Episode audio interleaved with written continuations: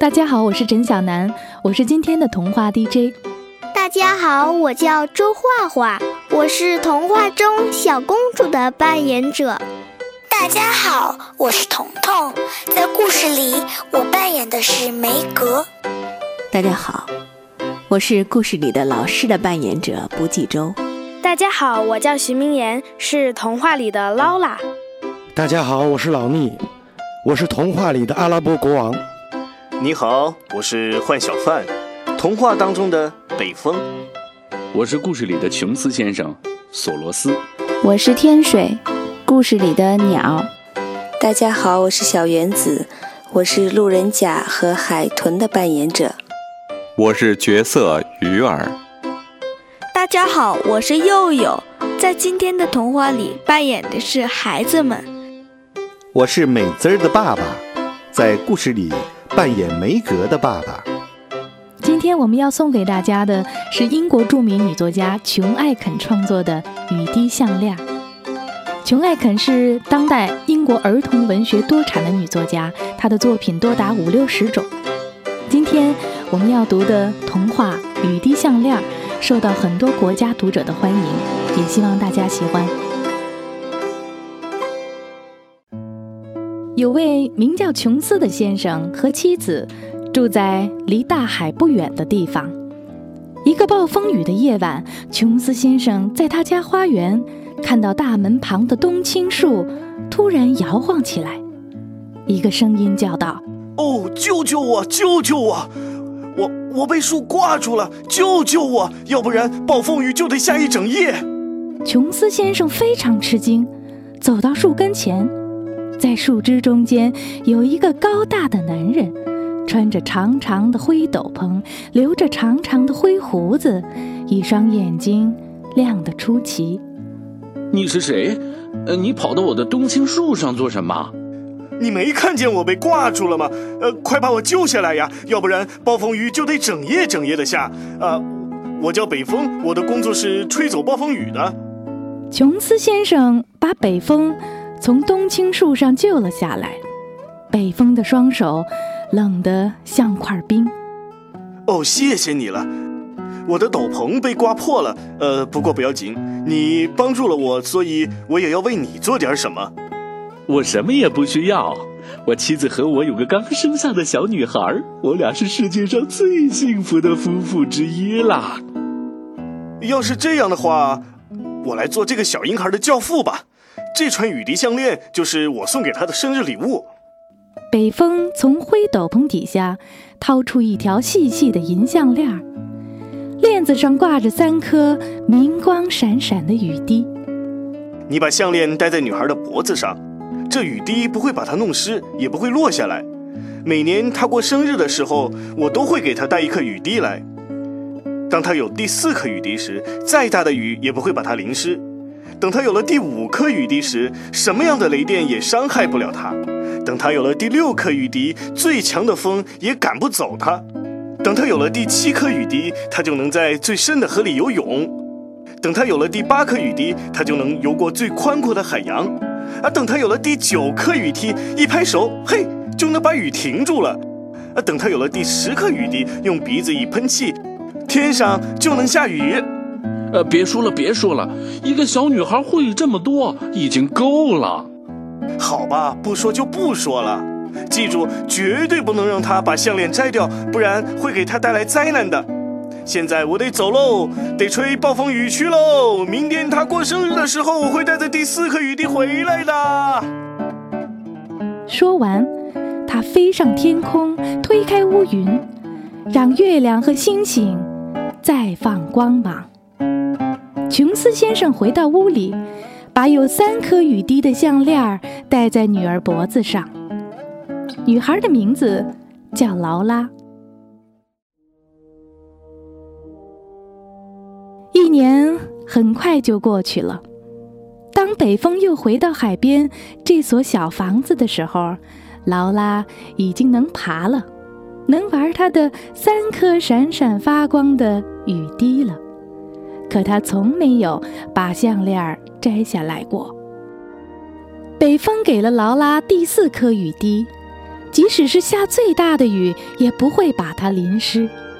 他妈妈可以让他躺在婴儿车里，放在花园里，过路的行人就会说：“瞧那个可怜的小婴儿，放在这么大的雨里淋，他一定会感冒的。”可小劳拉身上干干的，很是快活。他一边玩着雨滴，一边向正在飞走的北风教父挥手告别。第二年。北风给他带来了第五颗雨滴，又过了一年，带来第六颗，再一年，带来第七颗。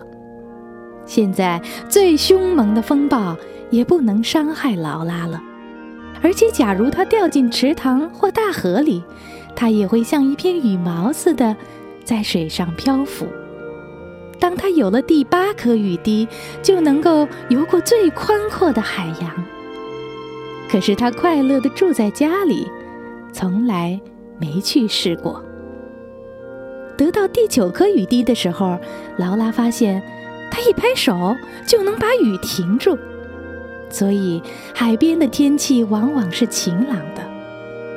但是在下雨天，劳拉也并不是总拍手，因为她特别爱看银色的雨滴从天上往下落。劳拉该上学了。你可以想象孩子们是多么喜欢他，他们喊着：“劳拉，劳拉，请你把雨停住吧！雨停了，我们就能到外面去玩了。”劳拉总是满足他们的要求，把雨停住。可是有个名叫梅格的小姑娘，心里说：“这不公平！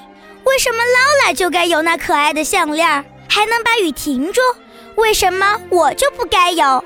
于是，梅格跑到老师那儿去说：“劳拉戴着一条项链。”后来，老师就对劳拉说：“上学的时候必须要把项链摘掉，亲爱的，这是学校的纪律。”可是摘掉项链会给我带来灾难的呀！不会的，我替你把项链放在一个盒子里，妥善的保管起来，放学以后再给你。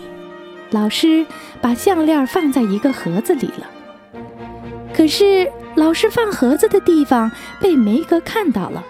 等到孩子们都出去玩了，老师去吃晚饭了，梅格赶快跑去把项链放进自己的衣袋里。老师发现项链不见了，又生气又难过。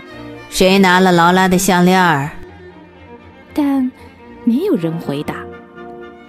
梅格的手插在衣袋里，紧紧地握住那条项链。可怜的劳拉一路哭着回家去了。她顺着海边走，泪珠像雨滴一样流过面颊。哎呀，要是我对教父说他送我的礼物丢了，他会怎样呢？一条鱼把头伸出海面说：“好，劳拉，不要哭。”当海浪把我冲上沙滩的时候，你曾把我放回海里。我会去帮你找项链的。一只鸟落下来叫道：“好，劳拉，不要哭。当风暴把我吹到你家屋顶上，摔断了翅膀的时候，你救过我的命。我会帮你去找项链的。”一只老鼠把头探出洞来说：“好，劳拉，不要哭。有一次我掉进河里，是你把我救了上来。”我会去帮你找项链的。劳拉擦干了眼泪问：“你们怎么帮我找呢？”我在海底找，还要请我的兄弟们来帮忙。我在天上飞，巡视田野、森林和道路，还要请我的兄弟们来帮忙。我在房屋里找，还要请我的兄弟们到每一间房屋的每一个角落和壁橱找。他们分头去工作了。在劳拉同他的三个朋友谈话的时候，梅格在做什么呢？他带着项链在雨里走，可是雨把他浇得像只落汤鸡。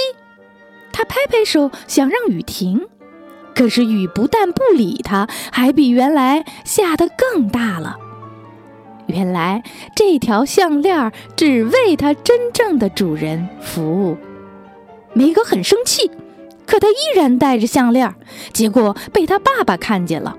你是从哪儿弄来的项链？我在路上捡的。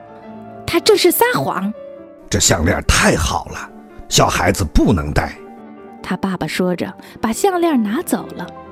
梅格和他爸爸并不知道，一只小老鼠在墙洞里看见了这一切。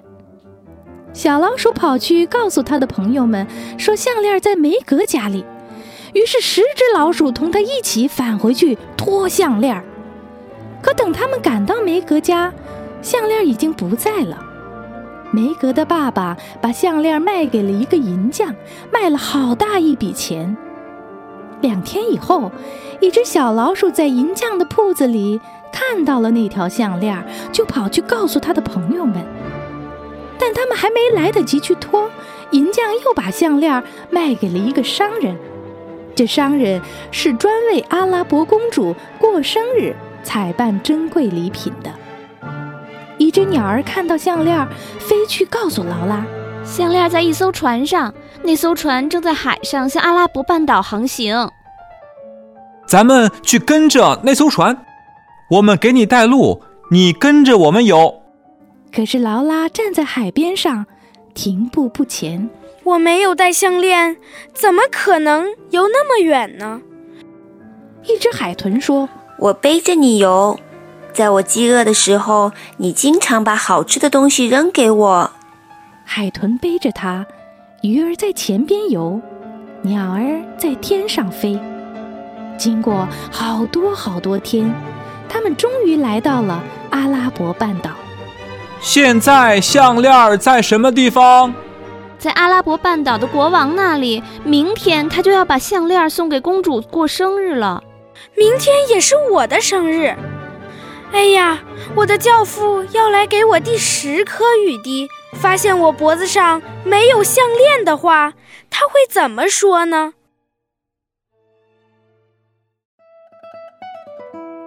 鸟儿把劳拉领进国王的花园，他在棕榈树下睡了一夜。那儿的草都干了，花儿都枯黄了，因为天气太热，已经有一年没下雨了。第二天早晨，公主走进花园，打开她的礼物。她得到许多可爱的东西：有会唱歌的花儿，有一个鸟笼，里面全是长着绿色和银色羽毛的鸟儿；有一本永远读不完的书，因为这书没有最后一页；有一只会摇摇篮的猫。有一件像蜘蛛网一样的银衣服和一件像鱼鳞一样的金衣服，有一座由真杜鹃报时的钟，还有一艘用特大的粉红贝壳制成的船。这些礼物中间也有劳拉的项链。劳拉一看见自己的项链，就从棕榈树下跑过去，喊着：“哦，对不起，那条项链是我的。”阿拉伯国王生气了。这个女孩是什么人？谁让她到我花园里来的？把她带走，扔到海里去。可那个漂亮的小公主说：“等一等，爸爸。”她问劳拉：“你怎么知道这项链是你的？”因为这是我教父给我的。我戴上这项链，站在雨里不会湿，暴雨不会伤害我。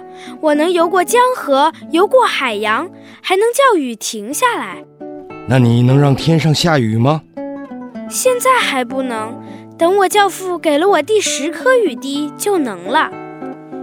你要是能让天上下雨，我就把项链给你，因为我们这个国家太需要雨水了。劳拉很悲伤，因为没有第十颗雨滴，他就没办法让天上下雨。正在这时，北风飞进国王的花园。